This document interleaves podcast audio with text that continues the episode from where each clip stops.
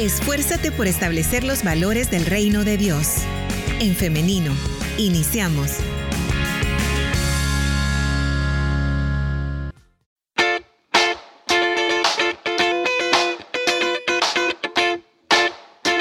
Estamos de regreso con más del femenino y ya es momento de la tan esperada entrevista. Nuestro espacio de entrevista en femenino ya tenemos lista nuestra invitada para esta mañana, la licenciada Brenda García. Ella es teóloga y nos acompaña cada mes con un nuevo tema muy interesante. Siempre aprendemos, así que le damos la bienvenida. ¿Cómo está, licenciada? Hola Lee, buenos días, estimada audiencia, buenos días, gracias por conectarse con nosotros y es un placer estar acá. Como siempre también es un placer recibirla y sobre todo hoy que tenemos este tema que fue solicitado por una oyente.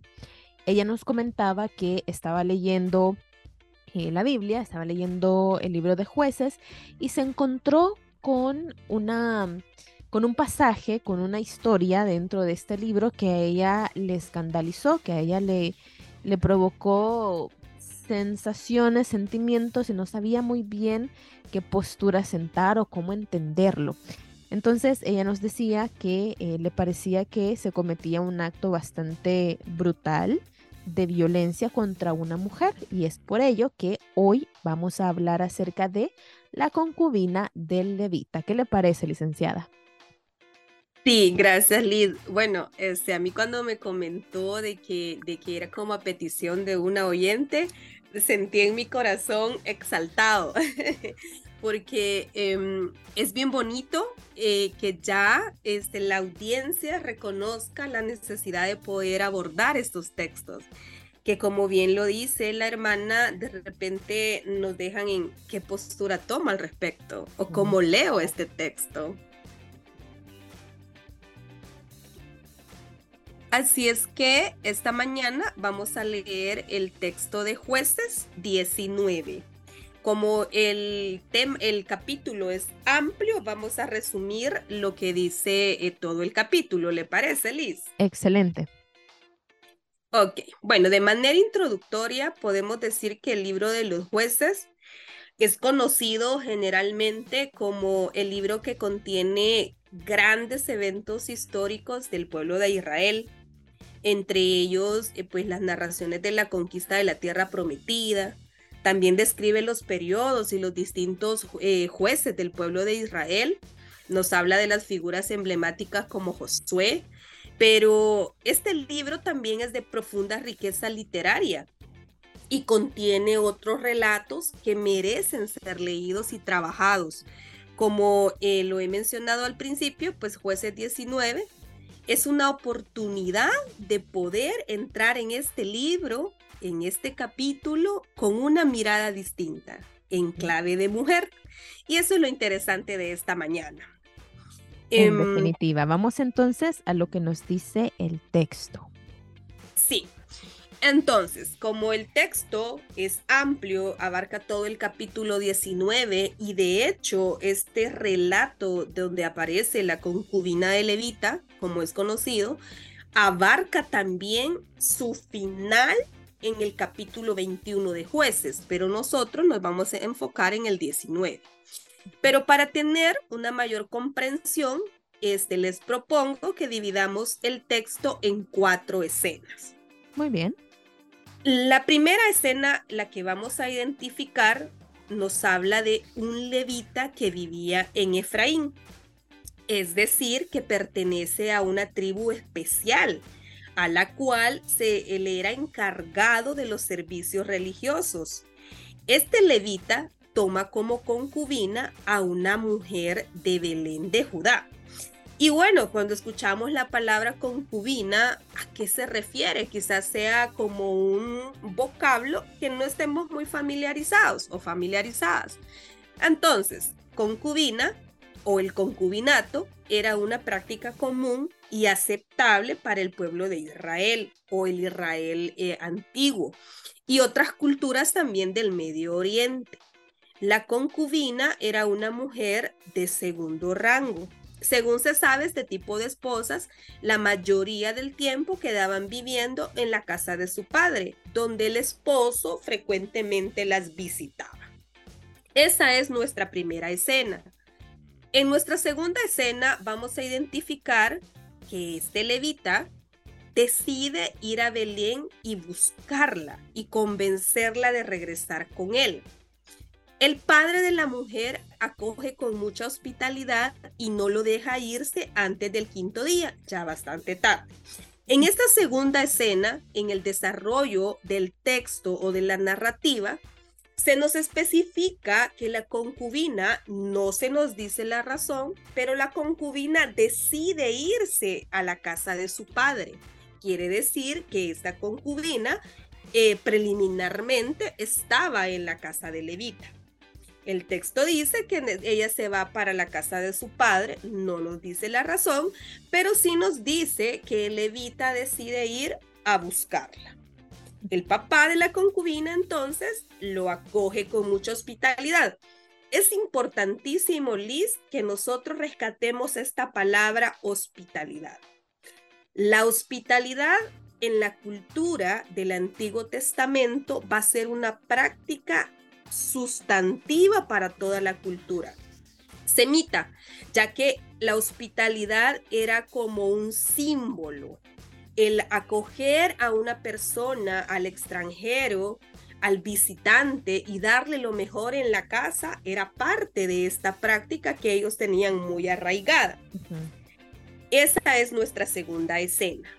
En la tercera se nos dice que se detiene a pasar la noche en Gabá, en el territorio de Benjamín, en la casa de un hombre originario de Efraín. Y en la noche los hombres de la ciudad llegan y quieren violar a Levita. Entonces, el levita toma su concubina y la lleva fuera. La violan y la torturan toda la noche hasta caer muerta al alba. En el umbral de la puerta por la mañana, cuando el levita abre la puerta para irse, encuentra el cadáver de la concubina y lo carga sobre su asno. Esta tercera em, escena, que creo que es como que el nudo de nuestra narración, creo que es la más fuerte. Podemos leer esta parte y no sentir nada, no sé, pero cuando la leemos claramente, dice que llegan y querían violar levita, pero que el levita decide mejor sacar a su concubina que la violen a ella toda la noche. Este relato es también un relato que se conoce como relato tipológico, Liz y querida audiencia. Nos recuerda allá en Génesis también cuando dice que, que querían unas personas violar a los ángeles y que eh, mejor sacan a las hijas de Lot para que sean ellas abusadas. Esta es una clave de lectura ya. Aquí tenemos como una clave para nosotros ir interpretando este relato, un relato considerado por muchos estudiosos de la Biblia como el más atroz de todo el texto bíblico. En el desenlace de nuestra narrativa, en la escena 4, Vemos que el llega a su casa y descuartiza el cuerpo de la concubina en 12 pedazos. Y lo manda a cada tribu para llamar a la guerra y a la venganza, donde van a morir 25 mil hombres y todas las mujeres de Benjamín. Según lo que nos narra el capítulo 20 de Juez. Entonces, acá tenemos una segunda clave interpretativa. Dice que levita llega a su casa y descuartiza el pueblo, el cuerpo de la concubina y lo manda a cada tribu para llamar a la guerra y a la venganza.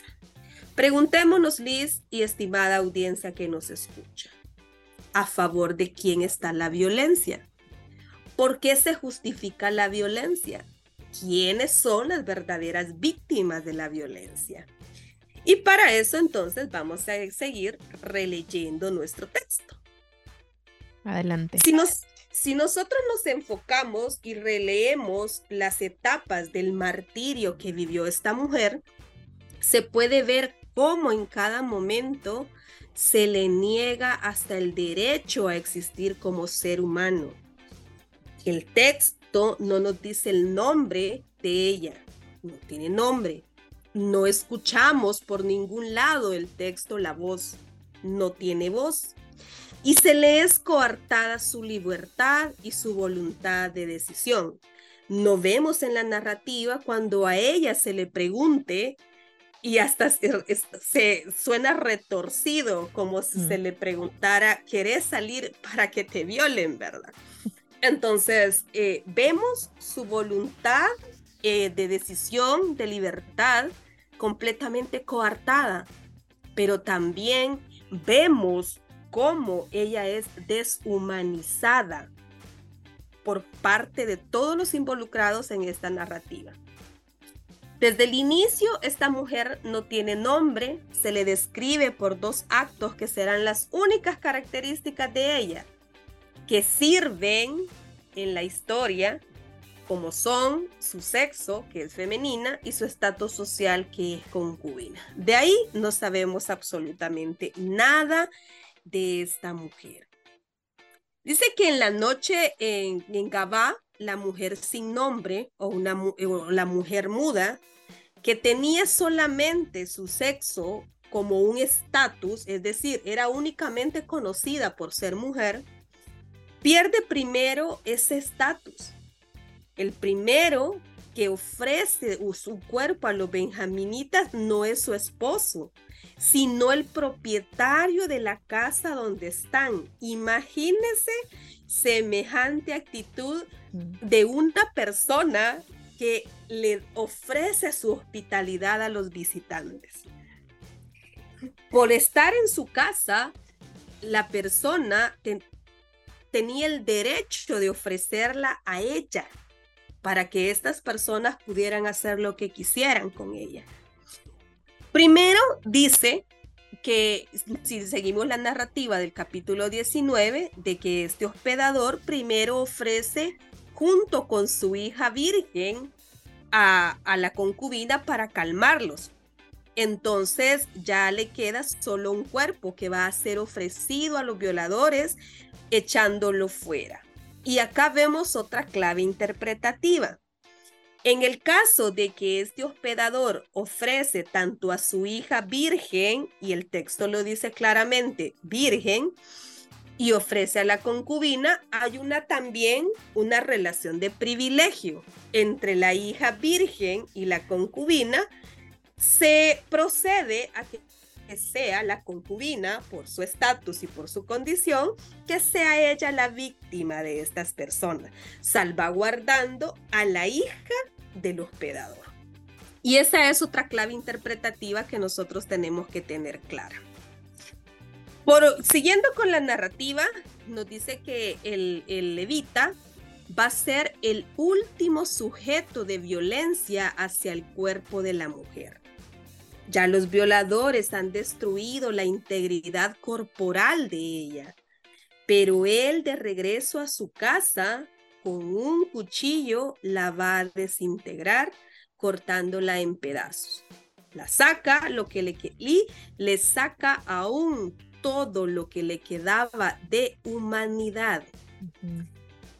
La mujer sufre en vida en su vida y en su cuerpo distintos tipos de violencia, sin que aparentemente nadie abogue por ella. Cuando pensaba justamente en esta línea, eh, pensaba cómo se sintió la hermana Liz cuando tomó la decisión de escribirle y de, y de decirle que si podíamos abordar este texto porque el texto aparentemente no dice que haya nadie que abogue por ella. Pero veamos, en el relato de la concubina, de Levita, el orgullo habla más que la justicia. Eso queda evidenciado cuando al final del relato el levita llama a la guerra. Y ojo, no para vengarse de la muerte de su concubina, sino de su propia humillación. El levita se coloca en una posición de guerrero, utilizando el cuerpo muerto de su concubina, dándole a toda esta narrativa ese giro político que en verdad tiene. Recordemos que según la narrativa que está implícita en el libro de los jueces, que nos narra que por periodos aparecían jueces en Israel, el texto en lo que se enfoca es en la falta cuando no existía Dios que estaba eh, liderando Israel, cuando había desorden, cuando había caos, cuando había guerra, cuando había deshumanización. Entonces la narrativa nos dice que venía Dios por amor y por misericordia y levantaba un juez. Y este juez se encargaba de traer la justicia que provenía de Dios. Y ese es realmente el texto. Ahora, este relato no difiere mucho de nuestra realidad, Liz. En la actualidad eh, se siguen observando condiciones de desventaja y de posición inferior a la mujer con respecto al varón. De ellos son muestra, por ejemplo, la diferencia de salarios entre hombres y mujeres, la dificultad para que las mujeres puedan acceder a puestos de liderazgo, la asignación de roles y otras cosas que podemos ver en nuestra sociedad actual. Pero no sé si hay algún comentario, Liz, de su parte. Claro, lo que usted mencionaba de qué, pensaba la hermana al leer todo, e, todo esto que acabamos de leer en la Biblia, violencia explícita, violencia eh, es una brutalidad, ¿no? Entonces, traer eso a la actualidad, cómo podemos, digamos, seguir viendo que este tipo de situaciones pasan.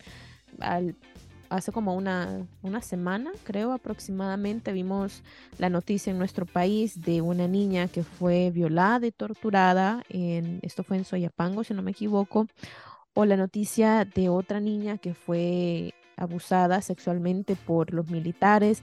Entonces, leer estos textos en este contexto de verdad que, que, nos interpela o al menos debería hacerlo, así como lo hizo con nuestra hermana que nos pedía que abordáramos esta temática. Así es. Eh, a mí, honesta, yo siempre le, le, le, dije, yo recuerda, le digo, Dios siempre tiene una palabra fresca cuando nosotros vamos al texto bíblico y lo leemos siguiendo el corazón del texto. Nosotros tenemos que encontrar dentro de nuestras narrativas bíblicas el corazón de Dios, el mensaje de Dios. Y estos textos son textos fuertes, donde evidentemente, y como usted bien lo dice, Liz explicita la violencia. Entonces, a veces podemos caer aún en malas interpretaciones de decir Dios avala la violencia. Dios permite que la violencia, que haya violencia contra las mujeres. O esto dice la palabra de Dios eh, con relación a cómo debe comportarse una mujer, qué es lo que debe hacer una mujer, qué es lo que debe sentir una mujer. Entonces, vemos y como lo decía anteriormente, todavía en nuestras sociedades hay vestigios de, violencia. Parecería este, todavía en, pleno siglo XXI decir, no, es mentira. Si bien es cierto que, por ejemplo, en algunos espacios o en algunas dimensiones de la sociedad Em, la mujer ha sido reivindicada y viene siendo reivindicada. Todavía hay mucho trabajo que se tiene que hacer al respecto. Nuestros espacios eclesiales son un punto de encuentro para que este mensaje bíblico pudiera converger con la realidad en la que vivimos a lo que estamos llamados. La violencia, según muchas estadísticas, se vive mayormente en un 47% en las relaciones de pareja. de ya sea de matrimonio, de noviazgo, y los índices nos dicen que evidentemente la violencia hacia las mujeres es muchísimo más alta que la violencia que se pueda ejercer hacia algunos hombres.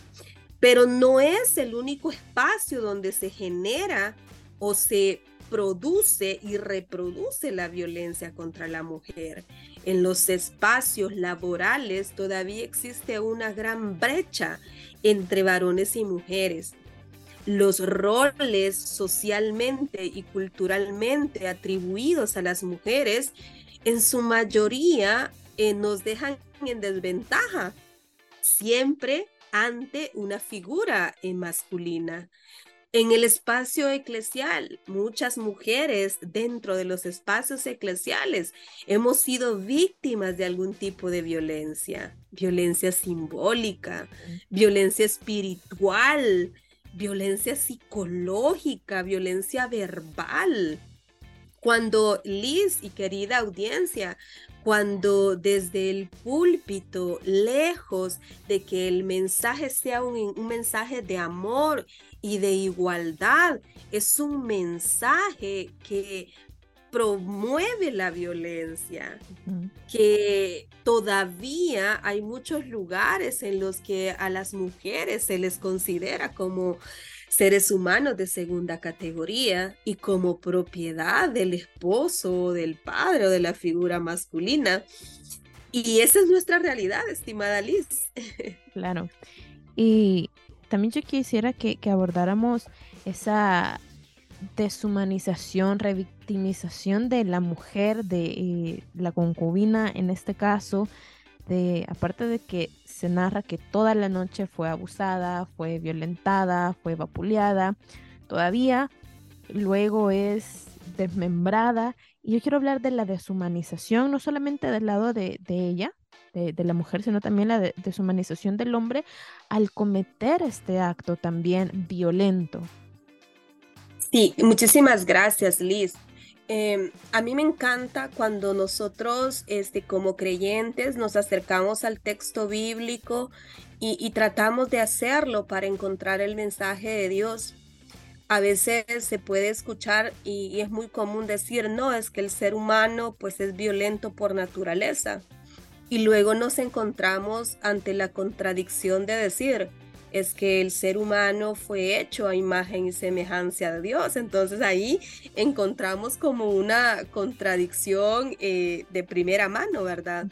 Y voy al texto de Génesis rapidito, Liz, solo lo parafraseo. Y en Génesis se dice de que eh, decía, cuanto más se multiplican los hombres, más se está multiplicando la violencia. ¿Qué significa entonces que el ser humano es hecho a, imagen y semejanza de Dios? Quiere decir, estimada Liz y estimada audiencia, que el ser humano, hombre y mujer, es hecho a imagen y semejanza de Dios cuando reproduce el carácter comunicador de Dios. Y el carácter comunicador de Dios insta al amor, a la verdad, a la igualdad y a la justicia. ¿Cuándo se pierde el horizonte? Cuando el mismo texto bíblico en Génesis dice de que la violencia es como un animal que susurra al oído. Y vamos allá al texto, a la simbología de la serpiente, ¿verdad? Cuando dice que la serpiente le susurraba a Eva al oído. Y dice el texto, la violencia es como un animal que susurra.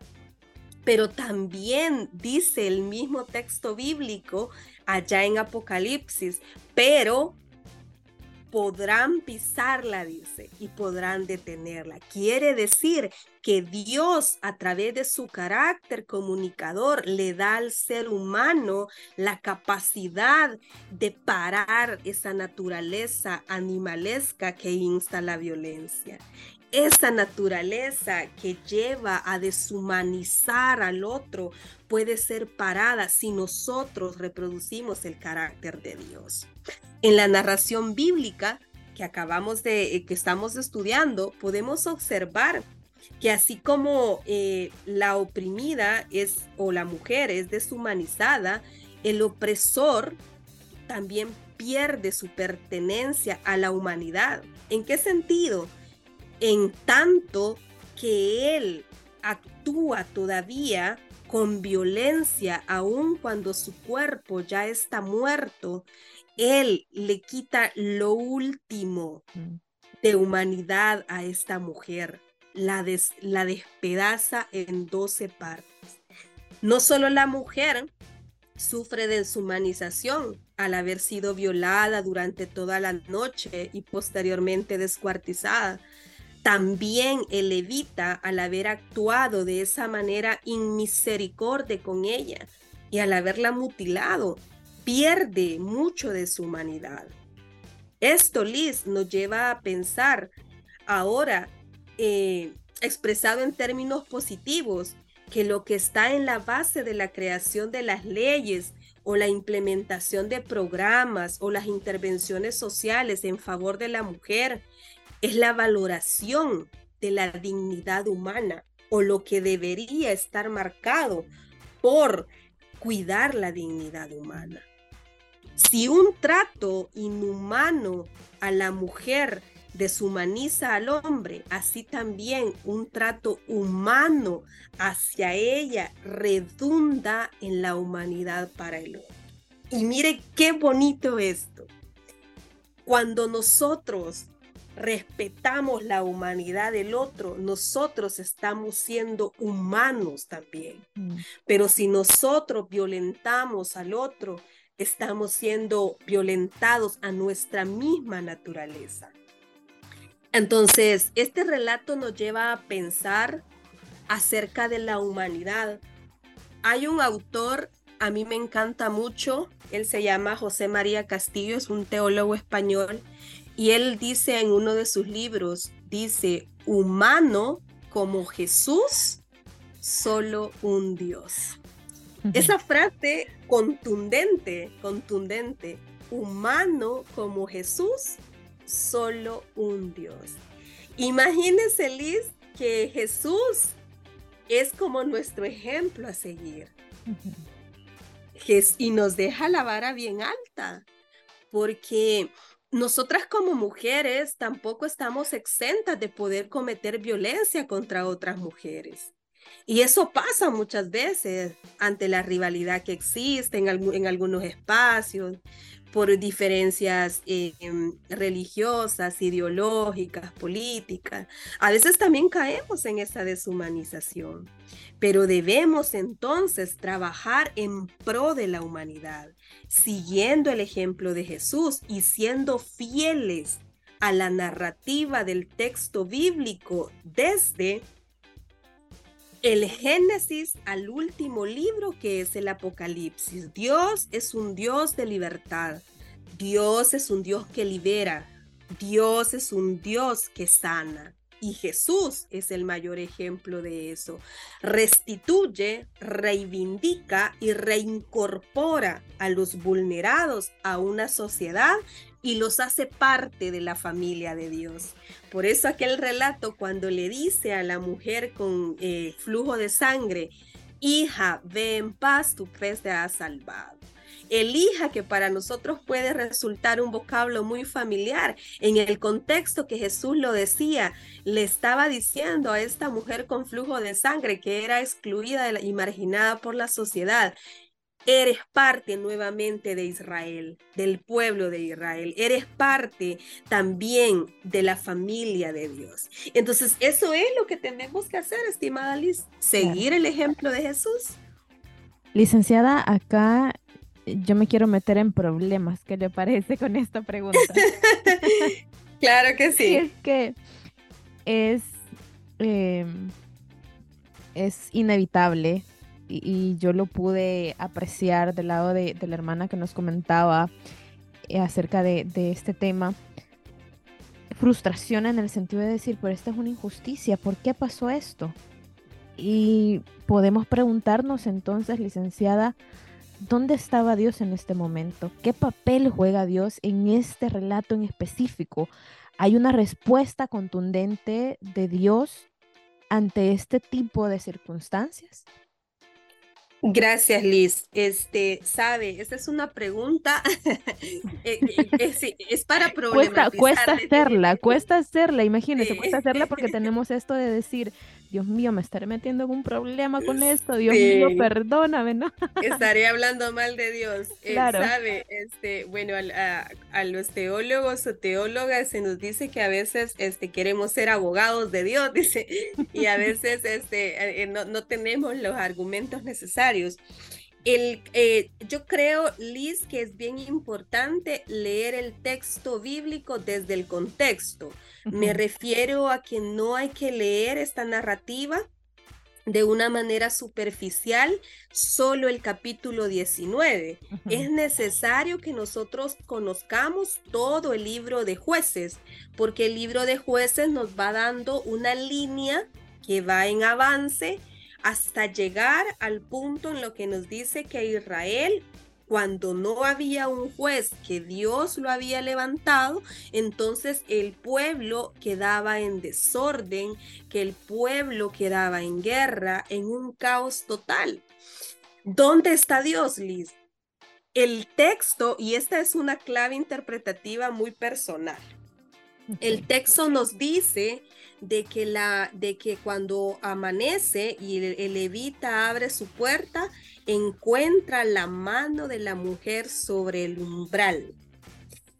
Cuando yo trabajé ese texto hace algunos años, yo me quedé pensando específicamente en el significado de la mano de la mujer sobre el umbral.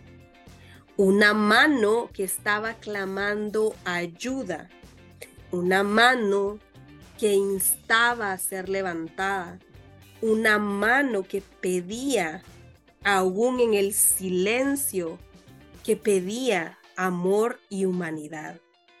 Cuando nosotros entendemos esto, en cada periodo de que Dios va levantando un juez, una persona que se encarga de hacer justicia a través de él, vemos cómo es que la humanidad sí entra en ese control. ¿Qué quiere decir en sí la narrativa, estimada Liz?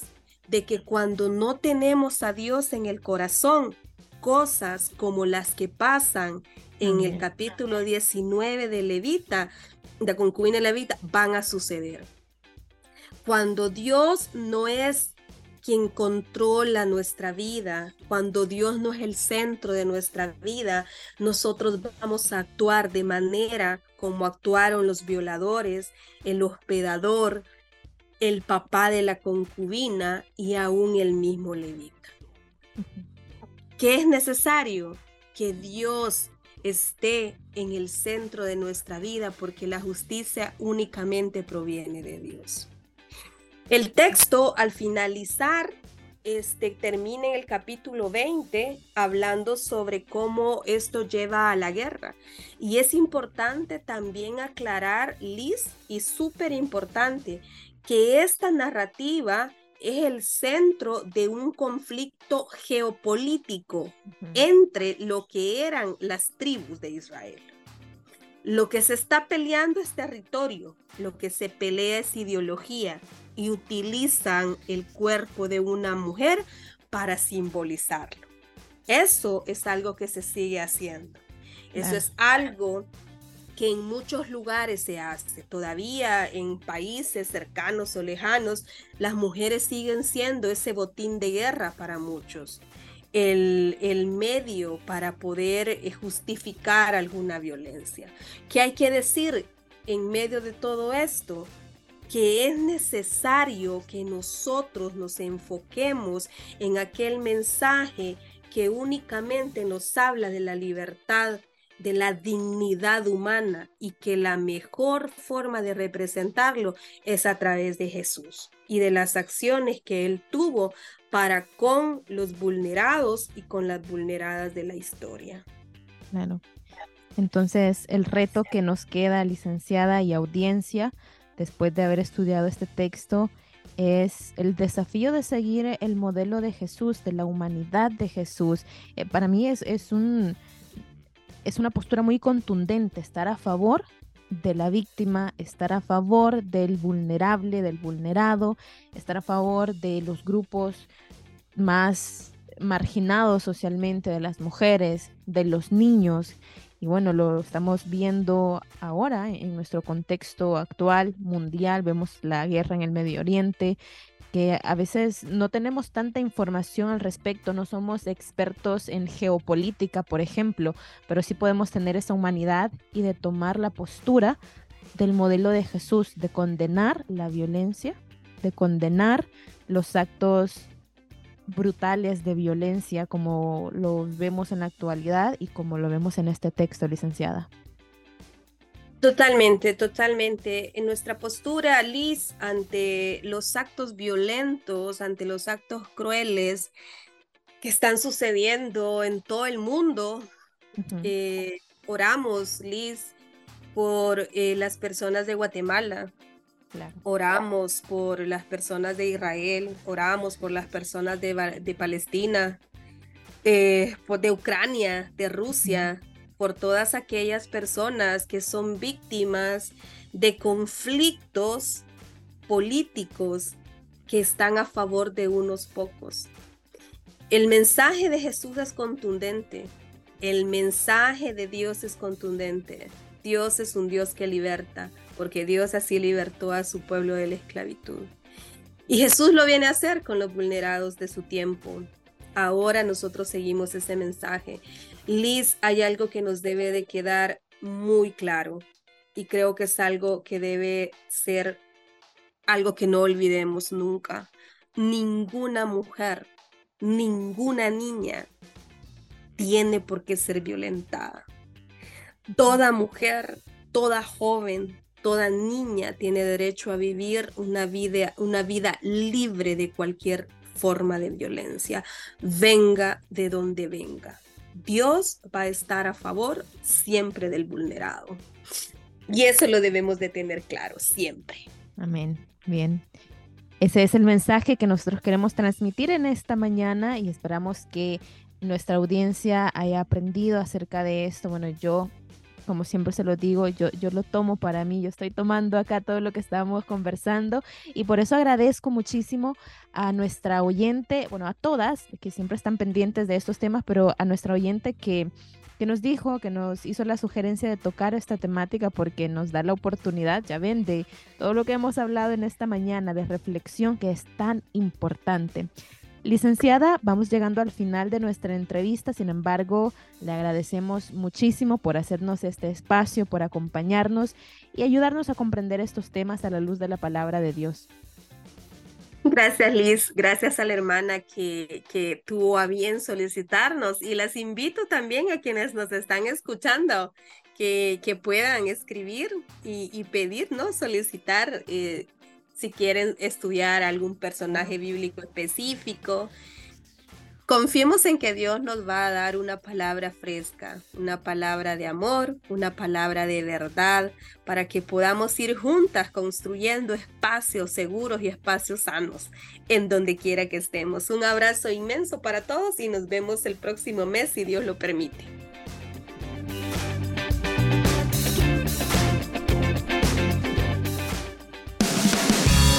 La respuesta más rápida es la acción. En femenino. Hasta la próxima.